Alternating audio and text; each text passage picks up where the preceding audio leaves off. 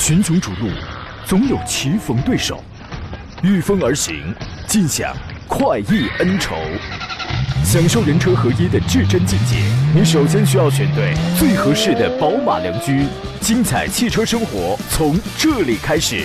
买车意见领袖，权威专家团队聚会团购买车，专业评测试驾，主持人杨洋为你客观权威解析。这里是购车联盟。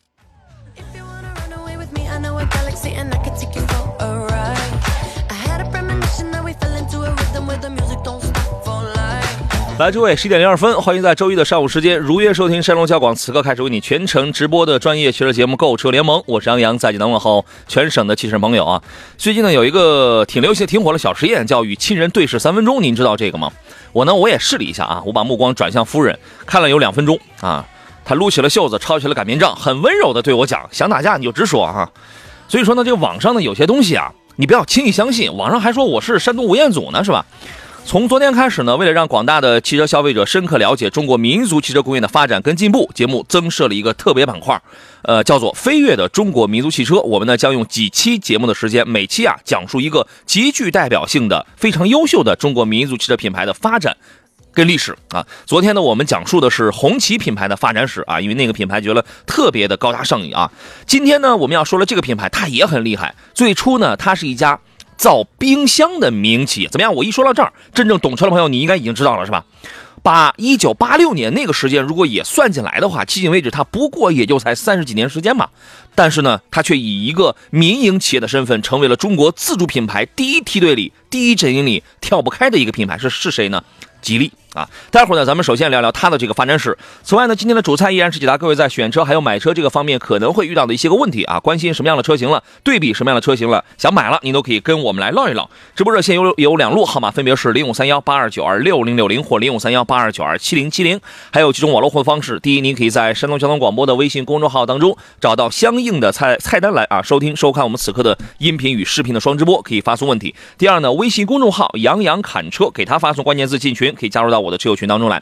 第三呢，各大短视频平台啊，最近热门的那些，您都可以搜索“杨洋侃车”，我只有这一个啊。第一个“杨”是木字旁，第二个“杨”是提手旁，单人旁，砍拿山了砍。那么一般在上午的这个广播直播期间呢，我开通的是抖音直播啊，您可以关注这个抖音号“杨洋侃车”，进来之后呢，先关注后提问就可以了。待会儿咱们陆续来解答诸位你所关心的这些个问题啊。首先，马上连线一下今天的第一位嘉宾，吉利汽车销售公司中部营销事业部鲁西大区营销区域经理张海波先生，你好，张总。哎，你好，杨洋老师好，你好，欢迎您啊！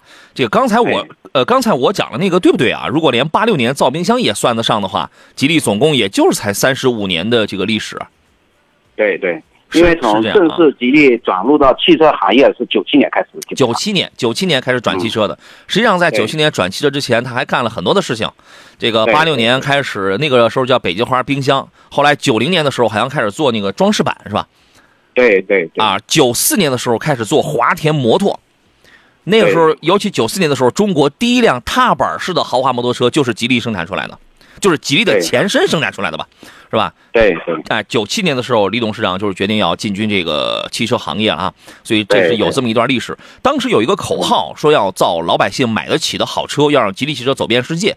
哎，一现在有没有人认为，吉利品牌就如同仿佛是汽车界的华为一样？属于是民族汽车品牌当中的第一梯队，反正呢，反正就是最终不管选没选吉利车，肯定是能想到这个牌子。现在有没有这种情况？那这个现在在于我们从吉利九七年开始进军到汽车行业，通过我们一步步的发展，我们在一零年也收购了全球的一个豪华品牌沃尔沃。嗯，然后我们在二零年的一个世界财富的一个排行已经连续进入世界五百强。也是我们目前就是说中中国吉利汽车也是中国民营汽车集团的唯一一名，就是说通过一步一步的过来，我们也都是不断的认这个取得了我们这种消费者的一个认知。嗯，是我们这个抖音直播间里有有一位朋友留言说现在买不起了，不至于，不至于，因为现在啊，这个你看所有的贵的所有的东西它都在贵。对吧？但是你，但是你看这个，看你跟谁比，看你跟哪些东西比，对吧？啊，好这个接下来呢，我们想请这个张总给我们详细的来讲述一下吉利汽车在这三十多年里边的这个发生过哪些大的事件。很多朋友可能对于这个不停的收购、不停的这个，当时有人还说叫蛇吞象是吧？可能对于这块内容比较有兴趣，你给我们讲讲好吗？对，刚才也说过，我们说过了这个沃尔沃，那都是一零年左右。那我们在一七年的时候，我们吉利又收购了一宝腾旗豪华跑车路特斯，嗯然后收在一七年之后，我们又收购了全球首家的一个飞行汽车。泰利是吧？对对对，嗯然后不久，这个在这不久之后，在我们吉利集团嘛，又成功的入主奔驰某公司戴姆勒集团。嗯，那是一八年的时候，成为了戴姆勒的第一大股东了吧？对对对，嗯然后在去年我们还这个申请了，就是发射人造卫星，为高级别的一些智能驾驶啊提供一个系统化的一个定位服务。嗯，我看过那个那个新闻，好像哎，在那个南方哪一个地方来着，造了一片工厂，就卫星工厂。，对宁波就是我们一个真就是全球的一个商业的一个中心。对，当时我看那个新闻上报道说，以后就是量产之后呢，这玩意儿跟车一样，量产之后每年要放几百颗卫星，是这样吗？对对对对对，就是说为一些这个全球的一个智能驾驶提供一个系统化一个定位服务。我们。嗯，这就是一然后个特别是。我们在今年取得了一个啊，也不叫说是取得吧，就是一个国际的一个认对吉利汽车的一个认就是认可。嗯，就是说四月八号，国际汽汽车标准合作组织，就是说我们吉利汽车集团成为了这个合作标准组织的第十家汽车集团成员。嗯，并拥有了我们一个董事表决权。这个是代表什么呢？这是作为一个历史上第一个亚洲会员，极力的加入，就是说为全球化的一个发展提供了一个历史性的一个里程碑，是，这是更加了。有了中国品牌的一些话语权在里面。没错，没错，中国品牌从此在国际上也拥有一席话语话语权之地，是吧？这个这个事儿非常重要。还有吗？对那我们就是说，咱还有众所周知的，我们这个，比如说我们这个正常看见的这个吉利博瑞，那我们从一五年一直开始就是是，呃，作为外事的一个礼宾车嗯，在外事领域形成了首次刮起了一个中国中国风的一种流行风潮。嗯，这代表了一个中国高端品牌的一个制造品质，成为这个中国汽车的一个骄傲吧。其实呢，我特别希望，就是当我们中国的消费者一谈到这个中国民族汽车工业的时候，你不要现在还在关还还在关心的是三大件儿开不开得住啊，还会不会生锈啊？其实我觉得可以把眼界放得更大一点。你只有就就这个，就像我昨天讲的，你只有去了解这个品牌它的历史、它的发展，包括这些年它是怎么一步步走过来的，取得了哪些这个技术方面的革新，跟取得了一些国内外非常大的这种成就。你才会知道你所要去选择的，或者你已经驾驭的这个品牌，它背后有着什么样的这个故事，一定是这样的啊。所以我觉得这个高高度啊，这个眼界啊，还是要更大一些，对吧？啊，呃，我们确实在很多的这个国际场合当中啊，我们现在都能见到这个吉利品牌旗下的某些车型作为这个礼宾车的这样的一个存在。而且呢，当年的那个口号“造老百姓买得起的好车”，我个人觉得现在来讲是实现了。我是这样认为，虽然我们刚才也有抖音里也有一位这个朋友说，现在买买不起，买不起这个可能需要我们好好奋斗，好好好好工作。但是总体来看，你看它一直在走一个性价比很高的这种路线，对吧？它就没有什么特别贵的啊。这个当下吉利旗下很多车型都是炙手可热啊，在销售方面近期有什么计划吗？对，就是说我们在销售方面，那我们先说一下，我们从去去年十月嗯，我们吉利汽车全球的一个累计销量啊，已经突破了一千万辆，嗯，成为就是说这个一千万辆标志着，对于我们吉利的车来说的话，它实现了首个实现乘用车产销突破一千万辆的一个中国品牌车企。这是第一个中国自主品牌产销突破了一千万台。对对，在乘用车里。嗯然后我们现在，比如说按照我们近期的吉利博越家族，一五年那个二一年五月，我们已经销了一万八千万辆，嗯，这个成绩上市五？年以来累计的销售了就一百二十二万辆。嗯特别是我们在去年推出的不比不是不卖的一个颠覆者新锐家轿，嗯它是我们吉利首款 CMA 架构平台车型，上市六个月以来已经累计销售六万加以上。嗯，这这一这个销售的数据来源于广大用户的信赖，是吉利不断向上的一个基石和驱动力吧。嗯，就非常感谢大家越来越多的支持我们中国品牌。是。呃，要感要确实要感谢那些信赖并且支持了这个自主品牌成长的所有的消费者朋友，也要特别感谢那些给予中国民族汽车给予他们成长的时间跟空间，以及曾经几年前就是那种包容的这样的一些朋友，确实是这样啊。这个我们有朋友发一微信，平安师傅说愿咱们的自主品牌越来越好。没错，就是你现在家里你能用国产的手机，能用国产的电视，你就可以用国产的汽车，就是这样。对，好吧，好，非常感谢张总，谢谢您，再见。好好，谢谢。呃，飞跃的中国民族汽车，让咱们每一个受众呢都了解真正优秀的中国民族汽车品牌，了解他们一路走来的故事和取得之成就。希望咱们所有的消费者都可以摘掉有色眼镜，正确的去认知、去认识到现在优秀的中国民族汽车工业他们在努力着做一些什么样的事情啊！来，请出今天做上课，来自济南品家二手车的实战评石老师，你好，腿哥。杨好，各位车友好。是，刚才我们用一小段时间啊，我们进行了一个小板块，叫“飞跃的中国民族汽车工业”啊。昨天咱们讲了这个红旗，今天聊了聊这个吉利。诸位，你所关心的是什么样的这个民族汽车品牌？欢迎也可以留言给我啊。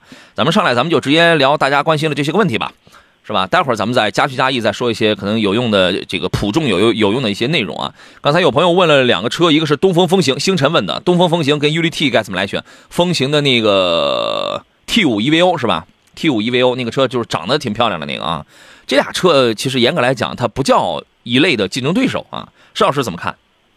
啊，对，确实我觉得整个从车型的定位啊，包括这个价格区间之类，我觉得还都是有差别的啊。呃，所以目前综合来看的话，那我觉得可能 UNI-T 的整个市场表现会更好一些啊。你这款车其实上来以后，不管是外观啊，然后的内饰配置，我觉得整体还表现不错，一款呃不不错的车，嗯。是，你可以就是粗放的理解，一分钱一分货的东西，你看售价你也能看得出来。你也可以呢，就是咱们先盘算一下，我能花多少钱，或者我愿意花多少钱，对吧？就是这么一个简单粗放的这么一个道理，其他的东西连讲都不用讲啊。郑姓刘说：“老师好，据说国产塞纳大概价格要四十以上，四十以上那算是一个比较高的配置了。这样是不是就不如买个 V 二六零或者威霆了呢？谢谢啊。这个只要不是二六零 L 的话呢？”只要不是 L 的话，那么这个价格刚好它也是重叠的。国产塞纳一般不会就是起步价不会在四十以上，啊，呃，邵老师您能来给预判一下吗？我的这个说法准吗？嗯，这个我觉得目前不是特别去好好好预判这个情况。我觉得现在上了这个阿尔法以后，可能动力啊，包包括我觉得整个技术平台都有很大的一个变化。这种情况在一块儿啊，我觉得应该是四十左右差不多，但是能不能四十左右起？不，嗯，他他说的这个意思是四十多起。你觉得有可能吗？嗯，我觉得可能入门级的车型应该是在四十以内啊。对啊，你看啊，平行进口版的当时三点五 V 六的那个是卖三十几起，三十六，是三十六吗？可能最低的时候两驱大概三点五排的那个大起的三十五、三十五六三十五六起，那是平行进口版。参照目前第四代混动技术的丰田威兰达的话，那么它呃不是那个那个汉兰达的话，它是二十八起，呃，最终是定了二十六起。所以我觉得这个车三十几万起。是 OK 的，生不生产那个咱们，那个咱们另论啊。我觉得压在三十一里或者三十五，不，压在三十五以里或者或者三十五左右起。咱们先进广告。好了，我们继续回到节目当中来解答各位的问题啊。刚才有朋友说那个好像从网络上看到有消息说塞纳是三十九万起啊。这个目前呢都属于是放烟雾弹阶段，先就是不停的先刷刷存在，制造一下噱头，回来之后再给你制造点惊喜，是吧？这种可能性也是非常高啊。这个如果说它卖三十九万的话，那多少朋友会一股脑儿的都去买个什么艾维亚版本的这个 GL 八呀，什么这样的，是吧？车是好车，但是你也要看这个中爱粉它的这个接受程度跟它的这个价格比例到底它成不成个正比的问题。反正呢，之前咱们也透露了，今年下半年，今年年底之前，广汽丰田会首先国产塞纳。那个它叫中文名字叫那个塞纳，那个 Sienna 呢？Sienna 会在明年的时候由一丰去这个进行国产，反正就是多生孩子好打架吧，这么两个车啊，您可以做一下这个等待啊。有朋友问到了这个欧拉好猫，欧拉好猫，你准备看续航多少公里的？四百公里的还是还是五百公里的？看磷酸铁锂电池的还是三元锂电池的？它这个不一样啊，请石老师来说一下这个问题吧。啊，对，我觉得现在可能大家买这个新能源车的话，觉得续航里程还是挺关键的啊。一个是。基本上主流品牌的可能基本上都四百起了啊，这样一个一个情况啊，这个要个个人的一个用车的需要。至于说这个三元锂还是这个磷酸铁锂的话，这个主要还是我们说特别冬季的时候啊，相对于说这个磷酸铁锂电池的话，这个续航里程可以缩减的比较比较厉害一些啊，对相对说三元锂更好一点。哎，这个还看个人的一个用实际的用车环境。嗯，确实是啊，就我的个人意见是这样啊，买欧拉好猫这样的很小型的、很卡哇伊的这样的车呢，没必要去买这个续航里程太高的，因为续航里程太高的这个五百公里往上的，往往它这个价格很贵，它价格贵了。咱正常就是这样的小车，其实就是满足一个市区之间这种通勤代步。我个人觉得家里能充电的话，买一个续航四百公里的标准续航的，就完全已经够用了。咱们几天咱们充一回电啊，这是而且它那个价格呢十几万，也是在十万多啊这么一个出头了，我觉得这个价格还算是合适啊。你要是买五百六百的，那就太贵了，是吧？第二个观点呢，关于这个电池的选择啊，磷酸铁锂跟三元锂电池，如果你是这个很靠北方，冬天很冬天气温，你比如说在零下十五六度，比较冷的这种情况下呢，从抗低温的这个程度上去讲，三元锂电池比磷酸铁锂要更有优势，因为磷酸铁锂电池这个。它虽然活，它虽然活跃度没那么高，但它这个掉电掉得快。但是呢，磷酸铁锂电池这个就看你最看重什么啊？如果你很靠中国北方，你你你害怕它掉电掉得快的话，你就买三元锂电池的。但是如果你图的是我要安全，我要循环次数更高，我要使用寿命更长，一定买磷酸铁锂。磷酸铁锂通常会在接近八百八百度的时候，然后它那个分解液它它才开始分解，而那个三元三元锂电池非常快，它那个温度非常的低。非常低，所以说你看那些什么自燃的什么什么呃那个爆爆炸自燃的三元锂电池的这个概率非常之高，而磷酸铁锂的这个概率它它就会比较低了，因为它活性比较的低一点。还有一个磷一般一块磷酸铁锂电池循环使用寿命大概是两千次左右，而那个三元锂电池估计就在一千次左右，啊，当然这个每一年的这些个数据呢，可能都在不断的更新，技术因为它在不断进步嘛，它在不断进步嘛，所以说这个反正。呃，可能你在过几年的时候，你会发现这个三元锂电池的这个水平造了也会非常的高，也会非常的高啊。所以说呢，就看你是想图点什么。你如果我不在乎，我生活的区域比较的温暖，我不在乎它掉电掉的快，反正我就天天充。我图的是安全至上。你你搞一个磷酸铁锂电池的，但是如果你是很靠北，冬天很冷，或者说你想要那种迅速快快充快放的，就是那种性能点了，你搞一个三元锂电池的。啊，希望这个您可以做一个参考啊。西西说：“老师好，我想买一款宽敞的 SUV。一般 SUV 的话，价格到位的话都挺宽敞呀。诉求是得安全，小毛病得少。出了事故啊，除了出事故和毛病太多的情况下，不考虑卖车。希望这是一个能陪伴我三十年的伙伴。我的天哪，理想是到六十岁左右的时候，那这意思是您今年是三十出头呗？理想情况是到六十，他他描述挺长啊，是到六十的时候还能一起去自驾。”日常用车主要是上下班，单程三十公里的省道跟国道，希望安全，因为路上大车多，冬天路况可能不好。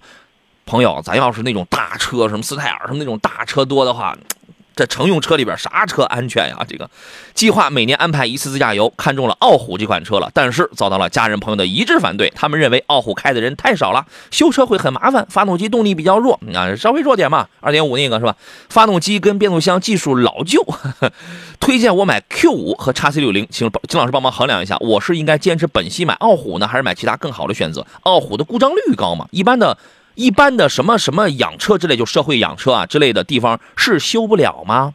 常规保养它可以做，但维修、换换件儿它真做不了啊。这个问题反正描述的比较长，但是也是很清晰的啊。邵老师，您是什么观点？呃，首先从这个车友朋友打算这个车要用三十年这个角度我来说一下哈。嗯。因为现在我们正常这个私家车常用车的话，你可能。受这个比较换这个检测啊、年检，包括主要是尾气排放的一个一个影响啊，你可能基本上十五年基本上就是一个一个节点啊。它它不一定能让你开到三十年。对，呃，你超过十五年以后的话，可能每半年啊就要上下检一次。对。然后超过二十年的话，可能一个季度啊就要上下检一次啊。所以后期的话，我们说这个用车成本会越来越高这种情况。所以我觉得这位朋友这个用车三十年的话。这个愿望是美好的啊，实际可操作性不强。我真的还想再用三十年，是吧？嗯，呃，基本上我觉得私家车可能十五年就是一个目前呢从经济性角度来说，基本上就是一个一个极限了啊。这个情况就是他们生产这个车的时候，他们可能都没想过，就是这个车我一定得撑到三十年，他们都不一定有这个信心吧？是不是？呃，有道理，有道理。然后呢？呃。呃，至于说到这个傲虎这款车型啊来说的话啊，因为本身斯巴鲁的一些一些车型的话，你包括它的什么水平对置发动机啊之类的，包括全时四驱啊，有它的这种所谓特点特性在里面啊。包括这款车，其实我个人觉得驾乘感受也不错啊，这个情况这一块儿。但是确实问题是什么呀？呃，国内目前来看的话，它是一个原装进口状态，保有量确实也不高，啊，而且这款车其实从现在和主流的一些车型比较看呢，包括整个智能啊，包括科技配置啊，还有车机系统啊，我觉得可能稍稍都显得有点落伍啊，这个情况。这个目前大家这个俗称的 L 二级别的安全驾驶，我觉得它至少具备了一点五到二，一点五到二，它基本还是具备什么该有的那个什么，就是那些主动安全配置，反正基本上它不是特别的丰富嘛，但实实用的那些它倒是都有。嗯，所以这款车我觉得整体的话是只能说是一款比较有有特点的这种车型吧啊。嗯。但是确实，我们从后期的用车角度来说的话，我觉得可能整体的经济性不是那么特特别好。而且的话，其实前面说过，这款车是原装进口这样状态，特别是一些零部件的一些价格啊，包括供应周期啊啊，价格比较供应周期会比较长啊，这个确实存在这个问题，嗯，对吧？所以说你你的你的这个结论是啥？他还看了他家人就是想让他买 Q 五和叉 C 六零嘛。啊，首先我觉得你可能买车可能买自己喜欢的，这个是没问题啊。呃，你要坚持的话呢没问题。但是确实我们从客观来看，从用车角度来说的话，包括经济来看的话，可能这款车我觉得特别长期用的话，我觉得确实不是太好的一个选择。嗯。所以，所以你的结论是啥？啊，我觉得 Q 五买个叉 C 六零啊，对，叉 C 六零相对说啊，它的这个维修养护可能更方便一些。得嘞，嗯，这个石老师硬把您给。硬他 硬把你的初心给你给掰过来了，然后他建议你就是在 Q 五跟叉 C 六零之间选，听家人劝，吃饱饭啊。要不你再给他坚定一下决心。哎呀，我也没办法给他坚定一下决心啊。其实我觉得选一个首首先呢，你就别考虑那个三十年的事儿了，国这个国家他不一定让，你知道吧？其次呢，我觉得选什么就真的是自己开心还是蛮重要的，这个还是挺重要的。但是邵老师刚才说了这个问题，确实也是存在的。它确实存在，只能客观的聊聊这个情况啊。嗯，对，嗯，反正这是一个很有腔调的车子。它小，它是买的少无所谓，小众无所谓，对吧？只要售后方便就好了。然后，反正这外边肯定，你要是呃做大维修的话，它是够呛啊。你要你要普通的硬件那种物理维修，这个应该是没啥问题。但你要换你要换件什么，这个这个它就够呛了。反正它确实不如叉 C 六零跟 Q 五那种那般好养活吧，那般更主流吧。您再琢磨琢磨啊，好吧。这个还有人说自驾游买个霸道吧，霸道现在停了，你得再等等了。还有人说五六万买什么车？五六万你是买个燃油还是买个纯电啊？您可以说明一下啊。群雄逐鹿，总有棋逢对手，御风而行，尽享快意恩仇。享受人车合一的至臻境界，你首先需要选对最合适的宝马良驹。精彩汽车生活从这里开始，买车意见领袖，权威专家团队聚会团购买车，专业评测试驾，主持人杨洋为你客观权威解析。这里是购车联盟。来，诸位，十一点三十一，欢迎继续回到星期一山东小广为您直播的购车联盟节目当中，我是杨洋，还剩半个钟头啊，咱们依然是解答各位在选车、买车这个方面的一些个问题。直播热线是零五三幺八二九二六零六零八二九二七零七零，不方便打电话的话，您可以给我发微信。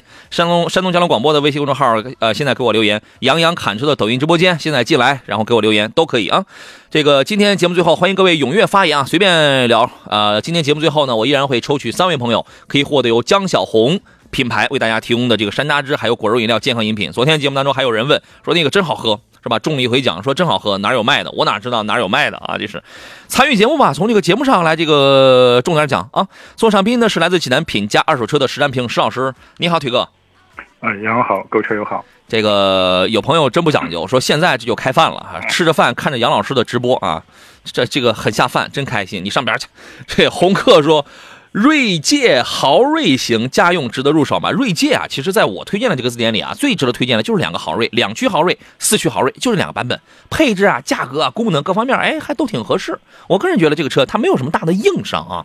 呃，邵师，您对于这个车是什么评价？啊，锐界的话，应该觉得整个这个车型的话，上市应该是年头不短了。我觉得现在目前的话，整个车型我觉得还是比较趋于这个成熟稳定啊。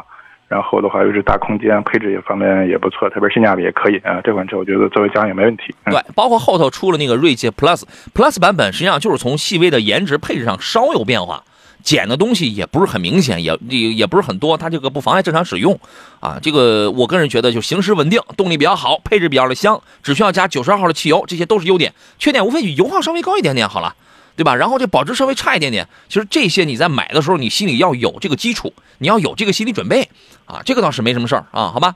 刚才有朋友问买个五六万的买个什么车，然后我不是问吗？我说你买个燃油还是买个电动啊？我们有朋友在给他在推荐这个韩系车，我觉得韩系车也还可以，五六万上你起码你可以买到一个配置比较好的，比如说六万多你可以买个悦纳是吧？悦纳这种车现在还在卖，还有四万多你就可以买一个那个什么瑞纳，对吧？原来刚上市的时候是四九九嘛。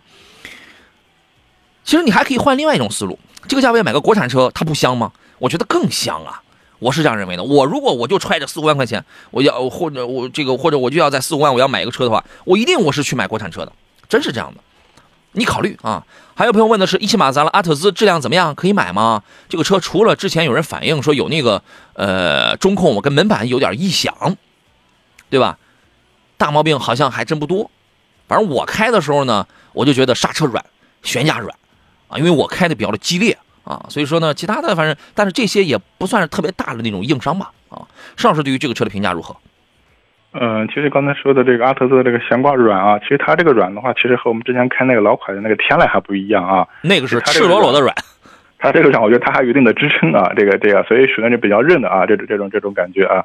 所以这款车我觉得整体还是相对说一款比较有驾驶乐趣的车吧啊，因为现在主打的话是二点零、二点五的这种自吸啊，包括我觉得马自达的一些技术，包括。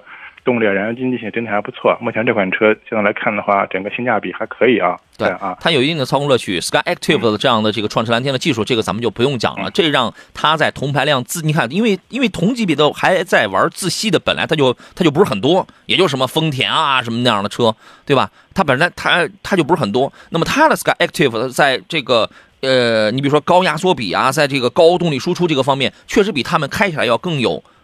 在发动机这块，它要更有趣味性，包括它的这个悬架软呢，它也不是像日系车那样特别，其他日系车软塌塌了就是那种软，它还是有一定有韧劲儿回弹了就是那种软，但是不太适合激烈驾控，因为你一旦激烈驾控的话，你还是会感受到那种避震被压到底的，就是那种支撑性不是不是太强的那种感觉，啊，它的这个行程啊还是要短了一点。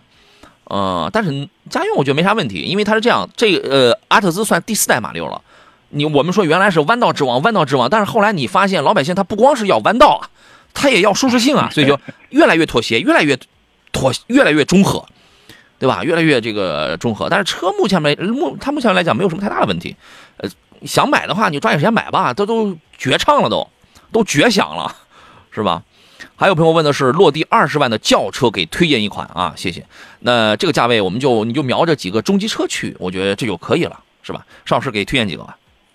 啊，我觉得你像大众的，像类似迈腾、帕萨特，是吧？像日系的雅阁、凯美瑞这些车型去看看吧啊，就是对，相对来目前市场上都是比较主流的啊。都是中级车，但是大众的三八零现在可能落不了地，二十应该是落不了地吧？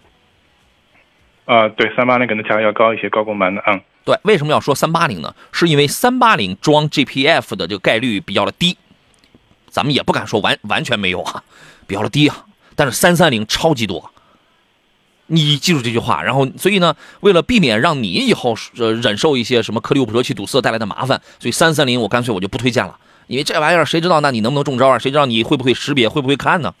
对吧？先看国家环保网，然后再看随着环保手册。呃，所以说你要注意这一点，能买三八零当然最好，但是要预算要高一点。其他就是刚才石老师推荐那个凯美瑞，那个亚洲龙，对吧？这个都是能入门，而且新天籁，新天籁你其实二十万多点儿，呃不不不，这个他就搞不了，因为他他就要二十落地，你那你这搞不了。二点零 T 的 VC Turbo 的这个天籁呢，你搞不了，你只能买个二点零升的。其他就是什么雅阁、英仕派，这这些都是传统的老炮的经典的。销量最好的、最均衡的中级轿车，你考虑啊？还有朋友说，大排量自吸发动机的车厂家不太生产，为什么越来越少啊？就是因为啊，厂家不太生产，对吧？那厂家为什么不太生产呢？因为买的人他越来越少。中国上有国内咖啡法规要去界定你，你的油耗、你的销量必须要达到这个品牌的平均水准。霸道为什么停产？它就是被这咖啡咖啡法规给框死的。二一个呢，你下边这个老百姓，你买车，他又又考虑很多务实的东西啊。你说现在你身边可能有几个朋友喜欢大排量三点五 V 六那种自吸，但这种人他太少了，他太少了，是这样吧，邵老师？对，我觉得主要还是一个排放，排放一个排放的标准的一个要求是吧？啊，因为大排放的话，它整体的这个包括一些颗粒物啊，还有一些这种排放的一些标准确实很难达到，所以现在大家没办法，只能出这种小排量涡轮增压这这这这个情况，嗯。对啊，如梦给我拍了一个照片，车牌号我看不清啊，只能看出来这是一辆小别克。然后呢，说这辆车在宾德高速上老是超车刹车别我们。您这干什么呢？干嘛要做这样危险的举动？你俩之间有什么过节？发生了什么样的故事？发生了什么样的故事都不能这样。安全第一，别给自己，别给他人这个找麻烦。您这几乎就是半只脚踏进犯罪的这个门槛当中了啊！咱们也当然也别说那么严重啊。千万别干这种什么故意草菅人命的这种事儿啊！这个有有什么情况就该报警的报警，是吧？该合规的合规，好吧？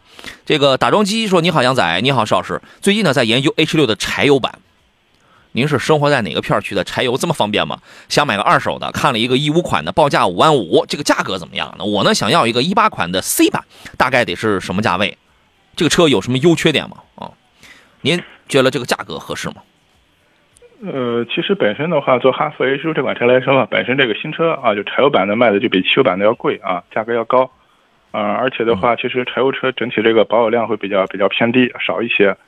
呃，一五年的五万五的话，嗯，我觉得这个价格算是正常一个区间吧，关键还是看车况，哎，正常的是吧？哎，对，二点零的应该是那个柴油版，应该是那个长城那个滤镜系列的发动机啊，嗯嗯，滤镜系列的最那那是最早二点零 T 滤镜动力的那个。对对对，嗯，哇，那个真的是好古老啊！这可见你家里这个附近这个加油倒是挺方便，是吧？啊，挺好，祝贺你啊！这个刚才我们还有朋友说那个那个什么那个新款的汉兰达值得冲一冲吗？你看你这个小措辞用的啊，值得冲一冲吗？你当是马桶啊你？这个要不要添点钱冲一冲啊？你是选择鼓励还是选择劝一劝？嗯，我个人觉得，呃，等一等是吧？不着急，稍微等一等。石老师建议等一等，不是冲一冲，是吧？啊，包括我觉得陆放，陆放是不是也要快快上了，是吧？啊，嗯，Frank Frank Kruger 啊，要不您冷静一下，是吧？要不你先冷静一下啊。这个众善得爱说，二十万左右买 SUV 好还是买轿车好呢？我很纠结啊。你这事儿别人救不了你啊，这个因人而异呀。比如说我呃这个东西啊，咱们就不因车而论了，因为这个主流里边车友比较多。比如说你个人喜欢激烈驾驶的车子，贴地飞行这个词儿你一定知道。那么既然叫贴地飞行了，谁飞得更好？一般来讲，理论上来讲，一般是轿车。就是你比如说我开过那么多车，我就喜欢开轿车。因为因为我觉得，第一，我开轿车我觉得更舒服，然后第二呢，我觉得操控性要更好一些，因为我喜欢开快车，我觉得那个灵活性让我的这种放心，让我的这种自信心会更强一些，一些比较好的这种轿车。当然，你要接受它的一些个短板，比如说我偶尔我要搬一次家了，我虽然没有大东西，我要带小东西啊，那那后备箱四四百多升、五百多升，那不要了亲命了吗？哎，一台 SUV 的话，如果你生活的区域你的路况比较比较糟糕，或者说你经常。喜欢有一个大后备箱的这种使用场景，而且后座通常都能铺平，顶多带一个小倾角。如果你是喜欢这样的综合的使用，叫使用多元化场景多元化的这种风格的话，那轿车肯定是救不了你，肯定是得 SUV。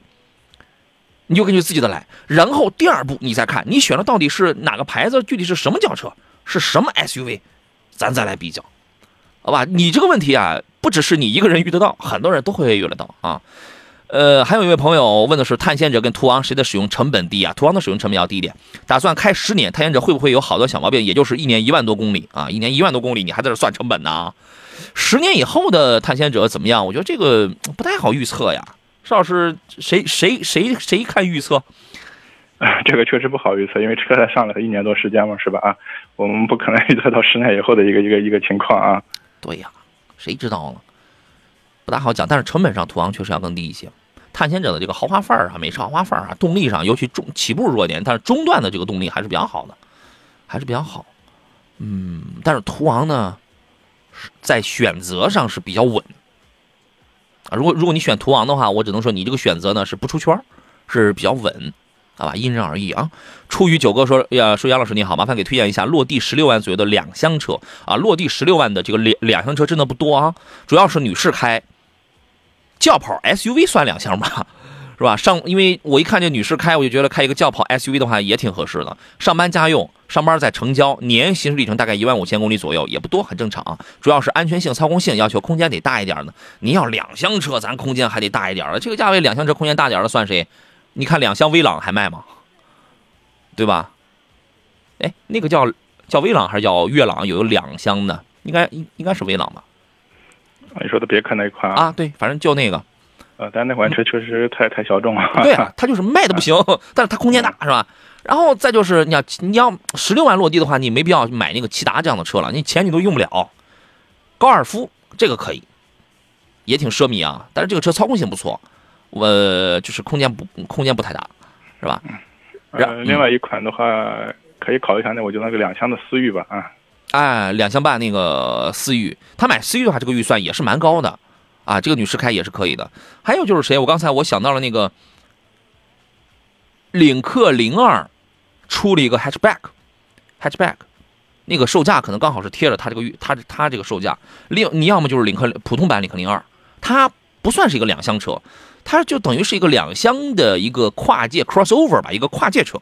对，跨界还属于 SUV 的啊，钱多一点，嗯嗯。对对对，因为你叫两厢，就是两厢价高价高的两厢小 SUV 小跨界风嘛，我觉得那个车也挺适合女士开的，颜值也到位，是吧？同样呢，还有一个就是我们刚才抖音直播间有朋友问了那个 CS 杠四，但是这空间它都不大，它都不大，但是操控性啊、颜值啊，呃，都还挺到位的，是吧？就这些，因为因为本身十几万啊，就小于等于十几万以里造两厢车的，本来它它就少，非常少。为什么？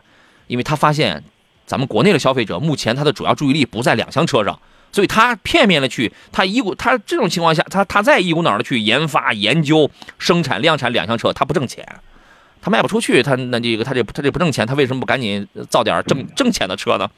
是不是啊？您考虑从这里边挑一个啊。我们进入今天节目的最后一段广告嘛。好了，我们继续回到节目当中来。Fly 说去积碳的那个有柴油车能用吗？柴油车用不了，柴油车用不了啊。这个我们节目给大家这个在去年的时候实测之后，实测两个月之后，然后给大家推荐了一款比较优秀的产品，叫神采净燃添加剂。当然，这个产品呢，它只针对汽油车使用。呃，它旗下呢应该是有能针对柴油车用的，但它不是我们这个产品，因为旗下的产品还是非常多的。尤其这个神采竟然呢，还是给什么这个米其林驰家呀、德牌马呃这个德国马呃这个马牌百事德呀，就是这样的一些全球的一些很大的品牌去做，它已经是他们的一些养护用品的全球的战略供应商，所以这个品牌非常的牢靠，也非常可靠。通过我们的这个测测试呢，我们就是一要看它的这个官方的文件是否国家认可的，都是盖章说明的，是否都是真实有效。的，我们发现它获得了国家很多的这种，呃，通过了国家很多的这种非常严格的那种测试，国家有关部门给它测定清洁率在百分之九十六，这个清洁率已经很高了。除积碳，除积碳就是解决了你的这个车这个呃怠速抖动啊、噪音大呀、加速无力、油耗增加，就是尤其夏天跟冬天用由于积碳导致这这个问题，国家有关部门给它的测试清洁率在百分之九十六，它这个同类产品基本就在百分之八十三左右。啊，有的还不如这个呢，是吧？所以它的清洁率这个已经算很高了，而且呢，它的这个我我个人觉得是非常实惠的。我后备箱只要有的话，其实我我是挺奢侈，我每箱有我都会加。然后呢，就是呃原原来是幺九八就那么一罐，全国统一价，但是在我们节目当中幺五八，只有在我们节目当中，咱们这个咱们是幺五八一罐，它那个罐挺大了，三百七十五毫升的啊。然后呢，基本上就是你贴到油箱里，然后就加满了油。你正常使用走你就好了，你基本上一罐有就是一瓶，你就能明显感受到有很明显那种感觉了。除非你是那种里程很大的、很老的那种车，比如说超过五万公里以上的，请连用三瓶。这三瓶不是说让你一下子全加油箱啊，连用三瓶，每瓶每瓶兑一箱油，就其实就是就是连用三箱油。三瓶这么一个问题啊，那么它的这个了解以及购买方式的话，您可以在山东交通广播的官方微信平台发送“清洁”两个关键字，了解一下这个产品。它的成分呢还是非常牛十三的，它用的是第五代异构聚醚胺，这个成分比市面上大部分、绝大部分的这个添加剂成分要更高明，含金量要更高。这个成分直接就是在高温环境下清积碳的能力会更强一些啊。反正就是说说这些呢，这个你你也不一定信是吧？反正我可以这样告诉你，这是我迄今为止用过的汽油添加剂里边，我感觉效果是最好的，是这样，啊，所以说有一些产品想找我们来这个推荐，我我我是拒绝的啊。然后呢，就是最终啊，这个我是我是 OK 的，好吧？这个您可以试一下啊，发送“清洁”两个关键字到山东交通广播的官方官方微信平台来就可以了。呃，Lavida 的问题是杨老师你好，给您点个赞。我看粉丝群里的问题，您基本上都亲自回复了，了不起，点赞啊！这个没什么了不起的。既然这个加入到这个我们的这个叫羊毛群嘛，粉粉丝群里边来，反正只要有什么有啥问题，我只要看得到了，是吧？这个抽一空，咱们只要看得到了，我就这个顺手就给回复了啊。说我呢有一个问题想问一下，第五代的途胜 L 跟本田 CRV 该怎么来选？都是一点五 T 的，我个人倾向于途胜。你为什么倾向于途胜？颜值更新，价格更便宜，尺寸更大，配置还挺好。是不是因为这些这些因素啊？我们听一下施老师的意见。施老师，呃，其实这的这个途胜二的话，我觉得刚才其实几个优势一样的说了，一个是颜值，另外一个配置啊，包括我觉得整体的性价比还都是挺高的。现在这个 1.5T 这个动力啊，其实我觉得也是相对说比较成熟的一款这个动力啊。相对如果作为家用之类的，就比较看重性价比的话，我觉得还是不错的一款车型。嗯嗯，CRV 有没有比它好的地方？呃，CRV 的话，我觉得可能还是品牌有品牌优势，是吧？对 对对对，呃，品牌优势啊，你包括这保保值利器呀，对吧？使用常年没有啥问题啊，一点五 T 配一个 CVT 啊，这个也没什么大的问题，你要挑毛病也挑不出来，是吧？那个途胜 L 应该用的还是七档的干式双离合吧？应该七档干式双离合，应该是没换试试呢，应该是没换啊。所以说这个你也不能叫它是硬伤，叫潜在的隐患，潜在的隐患。看你使用的这个阶段吧，看你使用的这个路况啊，阶段，好吗？反正你买买途胜 L 呢，它是一个划算的选择。这个就好比你一两部手机，一部八一部八千块，那部五千块钱，你同样揣着八千块，那部五千块钱的配置，那都逆了天了都。你说你从性价比角度上，它能不高吗？但是也得分开看，好吧？您自个儿琢磨琢磨啊，是这样的。这个小军老师说，刚才那哥们儿说柴油车清洗剂，柴油车清洗剂这个我不是很懂啊。我们这个我们神采竟然这个添加剂，它应该有柴油产品吧？你可以到他的那个什么，那个你可以查一下，是吧？你呃，他应该是有客服电话的。呃，你发“清洁”两个字到山东交通广播的官方微信上来的话，他应该是有一个页面，那个页面里可能会有客服电话，你可以给他客服打电话，然后你问一下有没有这个柴油的，好吧？因为柴油的我们这个基本推的也比较少，用的也比较少啊。慢仔说：“大洋蓝图这个车怎么样？蓝图刚上了，蓝图 Free 啊，这个名字听起来特别像 One Two Three 是吧？One Two Free 啊，不不，蓝蓝蓝图 Free，蓝图 Free，蓝图 Free 的对手将是谁啊？理想 ONE、高和、HiFX，就是这样的一些个对手。目前这个车来讲还是非常新的啊。邵老师对于这个车是一个什么样的评价？或者对于这样的一些新势力，您是一个什么样的评价？嗯，对，因为确实它是一款这个新很新的车啊。其实我觉得现在很多这种新造车新势力的话啊，呃，可能因为它出来的晚，出来的晚的话，可能它会有一些这种后发优势啊。对，所谓后发优势的话，就是它对前面这些车，包括你前面说的理想 ONE、什么高和这些车型，它也是做充分研究的啊。这种情况在一块儿啊。哎。呃，但是这种还有未来，还有未来。对对。至于这种后发优势到底有多大的一个优势，我觉得这个还是要看具体一个实车啊。刚刚上来，我觉得还是。大家现在接触用的比较少，就是还是以后有机会的话，可以再去做仔细的一个测评吧。就是这样的车呢，其实它大家都差不多，就从核心技术上，大家都没有说谁跟谁直接就拉开很大的距离，这个是没有的。就是长得不一样，配置功能不一样，造型不一样。然后蓝图呢，它打了一个这个两条腿走路的这么一个策一个策略，我既有纯电，我还有增程式呢，对吧？他也不敢说完完全释放自己，他也有增程式，他的增程式就是很主流。大家现在，你比如说我，我之前开那个赛力斯 SF5，呃，1.5T 增程式，基本上大家就是能跑150公里左右。蓝图 Free 能跑140公里左右，纯电状态。其实这个水平也没有什么太大的这个差别。我觉得这个车你可以观望，你可以观察，你可以观望，是吧？这个要不要那么着急去尝个鲜呢？其实它的整体水平，你说它品牌方面目前来讲，你比如说跟蔚来、跟理想尚有差距。尚有差距啊，但是这个车呢，你可以观望一下，好不好？先别那么着急嘛啊！刚才有朋友看了一个豪华版的凯美瑞是吧？还有一个低配版的亚洲龙，问该怎么来选？他个人是倾向于豪华版的凯美瑞的，因为觉得低配的亚洲龙 v a l o n 觉得这个配置确实要太低了。那我觉得你这个选项可以啊，就选个倾向于私有化、个人化、运动风的这个凯美瑞，我觉得不错。邵老师，你有什么建议呢？啊，确实，整个亚洲龙的话，整个车的风格应该是比较偏商务一点啊，特别是这个入门级的低配车，确实配置确实有点低啊。但是如果说你家用为主，没有这种商务需求的话，那我选择选一个高配啊，这个凯美瑞，嗯，确实配置方面更丰富，嗯，起码自己舒服点儿是吧？对，起码自己舒服点儿，但是可能商务特质不是那么浓，呃，不是不是那么浓郁是吧？是这样的。谢谢小世界对我的赞美，我怀疑你是不是我老丈人换了个这个抖音号啊？说听杨洋的准没错啊，我怀疑你就是我老丈人，我跟你讲啊，哪有这么捧我的？就是啊。这个再来回答一个问题，然后我要趁机呢，请施老师来解答一下这个问题，然后我要趁机来抽出今天三份奖品了啊！由江小红品牌提供的健康饮品，这是 Chris 呃，这个这个叫什么叫 Chris Mullin，Chris Mullin，然后他的问题是这个 CRV 跟荣放选哪一个燃油版？那你也没有个配置，是吧？你也没告诉我们你你到底看哪个配置？通常来讲，他们有很多消费者会选 CRV 的两驱都市，跟荣放的两驱风尚，就是我所就是他们问我。很多人都是问这两个该怎么来选啊？你先听一下施老师，施老师你请分析一下，我先抽个奖。啊，两款车从目前市场表现来看，我觉得都还还算不错啊。可能最大的一个差别的话，就是 CRV 是 1.5T 的啊，这个荣放入门级的是2.0自吸。嗯。呃，从后期的这个维修养护使用成本跟经济性来看的话，就是二点零自吸啊，这款机器发动机的话，它的这种维修养护的使用成本会更经济一些啊。做两款车的话，具体包括动力、空间表现这个方面的话，我还是建议你个人去那个实验试驾一下，是吧？我觉得相对说的话，如果你要看经济性的话，就看荣放。嗯，行，我先抽奖啊，我先我先抽个奖。今天三份江小红品牌提供的饮品啊，第一个要送给小一哥的好友，哎，我要不要从这榜单上这个直接看不就完了吗？第一份送给小一哥的好友，第二份送给小青岛，然后再送给紫蝶服饰跟意义，你们俩全都已经获过奖了啊，全都已经获过奖了。送给建良 FM 九二二吧，是吧？我们让更多的朋友都来品尝一下这个健康饮品。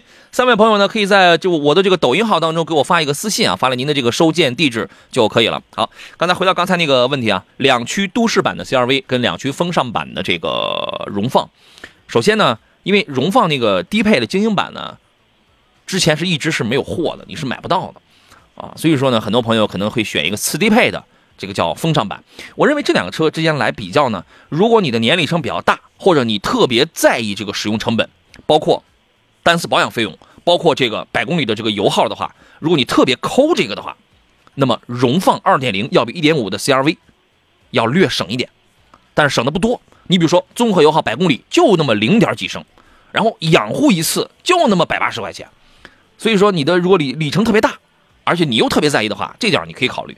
那么除此以外呢，保值两者也是相当的。除此以外呢，CRV 有没有比荣放好的地方？有，动力、配置。这两个方面你看就好了。两驱都市版的 CRV，首先我1.5 T 的动力我肯定比你2.0升的要好。第二个呢，我从你你去看那个配置，你看实车的配置，1.5 T 的都市版的这个 CRV 配置比那个荣放也要好很多。所以说它适合不一样朋友的这个追求，好吧？您可以琢磨琢磨。X 的问题是十万左右女生适合什么车呢？想选一个 SUV，十万左右的，您给推荐一个吧。十万左右的 SUV 是吧？对，女孩啊。呃，我觉得如果比较有个性一点的话，可以看一下那个吉利的 icon 啊，嗯，十多万，虽然它也有，你在笑啥？你为什么推荐完了你在笑？你你嘿嘿的，你偷着乐啥？你觉得是不值得推荐还是怎么地？没有，我觉得这款车确实挺有个性啊。外星人，外星人啊，有没有长得正常点的？有，领克零六、吉利缤越这些不长得这个正常多了吗？对，对，对吧？然后呢，合资的话，可能你得添点比如你搞一个。这个本田的 XRV，是吧？啊，那个可能确实它就要追加一些。哎，对，那你得追加了。那你要不追加的话，你搞个国产的。刚才说那几个就挺好的，你考虑啊。意义说家里人多，选艾力绅怎么样？艾力绅这个车挺好的，舒适性还是蛮高的啊，这个非常舒服，二排非常舒服。呃，高速的隔音反正一般吧，但是它就是只主要主要是以舒服见长的。但这个玩意儿它售价比较高啊。目前来讲，这个 这个售价确实要高一些。这个车如果预算够的话，我觉得还是可以的。邵老师，您认为呢？啊，确实这个情况。我们说，艾力绅和这个奥德赛同平台的啊，但是这个入门级的价格的话，艾力绅二十六万多了，是吧？差好几万呢。这个，对对对对。相对奥奥德赛的话，二十二万多啊。你要么他敢，你要么他敢宣传入门级高配啊，当然高配，你价格摆在那儿了，是吧？嗯，对车我觉得还是不错，包括现在这个混动版本啊，特别市区来用的话。连个油耗能控制到六升六升左右，这个还不错啊。小世界说，山东省内最专业的汽车节目主持人，我只信赖杨洋，我是老粉，没有收广告费啊。谢谢你的赞美，我更加怀疑你是我老丈人了。这个关你这个关键要给你广告费，我也付不起啊，是吧？最后一个问题吧，这个吉利叉三还是帝豪 S 啊？老师，你感觉挑哪一个？你要让我感，你要让我感觉啊，帝豪 S，它它新颖一点，它漂亮一点，是吧？叉三你你你看叉三那是几年前生产的东西了，对吧？它很实用，但它太接地气了。好，那个好吧，你搞你搞个帝豪 S 就可以了，一点四 T 配 CVT 的，挺好的啊。时间关系，我们今天节目就要到这儿了。再次感谢来自济南品佳二手车的石山平石老师，呃，咱们下回节目再见。哎，好，再见，拜拜。节目以外的时间呢，各位可以在这个微信公众号呀，或者在各大短视频平台，您都可以搜索四个字，叫“杨洋侃车”。第一个“杨”是木字旁，第二个“杨”是提手旁，单人旁，侃大山的侃。欢迎加入我们的这个车友微信群呢，欢迎加入我们这个呃视频直播间里边的这个粉丝群，没关注了，欢迎关注，关注了之后欢迎加群啊。这个回头我们继续开直播，继续给大家来这个啊这个无偿的来给解答一些个问题啊。我是杨洋，祝各位周一开工愉快，午餐愉快。明天中午的十一点，咱们准时再见，拜拜。